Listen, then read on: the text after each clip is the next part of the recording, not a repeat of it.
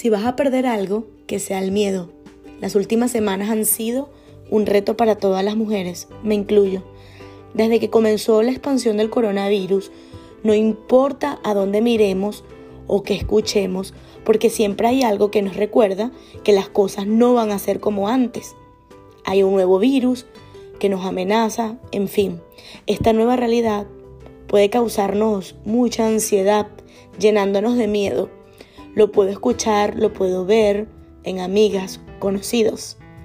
Al menos eso es lo que quieren inculcarnos los medios de comunicación con el fulano virus del terror. Yo le llamo el virus del terror. Pero debemos ser inteligentes y entendidas en los tiempos que estamos viviendo y vencer a cualquier miedo, ya que todo esto proviene del diablo. Sí, del diablo. Ahora, ¿cómo debemos responder nosotras las hijas de Dios ante esta situación? Primero, debemos recordar que Jesús ya no los advirtió, así que no debería de sorprendernos. En Lucas 21:11, cuando Jesús hablaba con sus discípulos sobre las señales del fin de los tiempos, mencionó las epidemias como una de las señales del fin. Mujeres de valor, debemos aferrarnos más a Dios, fortaleciendo nuestra fe en Él.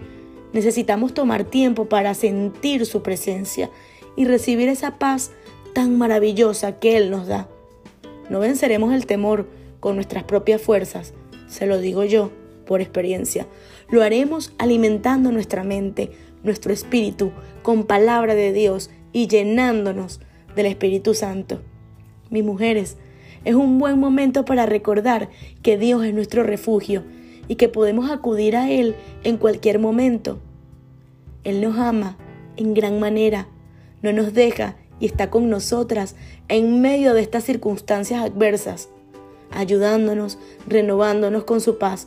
Aprovechemos este tiempo para refugiarnos en nuestro Dios Todopoderoso y así fortalecer nuestra fe. Me encanta que escuchen los podcasts y los puedan compartir con otra mujer como tú. Y si vas a perder algo, que sea el miedo. Soy Jennifer Morera y gracias por seguirme en las redes sociales. También en mi canal de YouTube, Jennifer Morera TV. Será hasta entonces.